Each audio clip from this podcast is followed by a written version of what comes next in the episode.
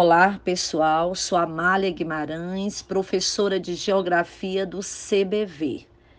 Questão 39 do SSR 2, nós temos uma figura com a distribuição de, em pontos verdes de áreas principalmente em São Paulo, parte de Minas, sul de Goiás, Mato Grosso do Sul, o Nordeste Oriental, Rio Grande do Norte até Alagoas, não é isso? E pede exatamente que, do ponto de vista geoeconômico, essa figura representa o quê? Alternativa A coloca os espaços da cafeicultura e da cassinocultura. É isso da criação de camarões falso, você já elimina aí.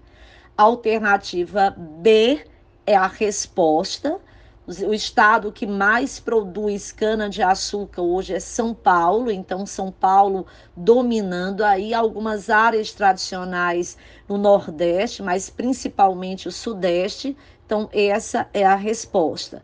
Alternativa C, eliminamos quando fala na caprinocultura, a D, na soja, na manga. A E, as áreas mais expressivas de reforma agrária, tam, infelizmente não. Então, a questão de número 39, gabarito B.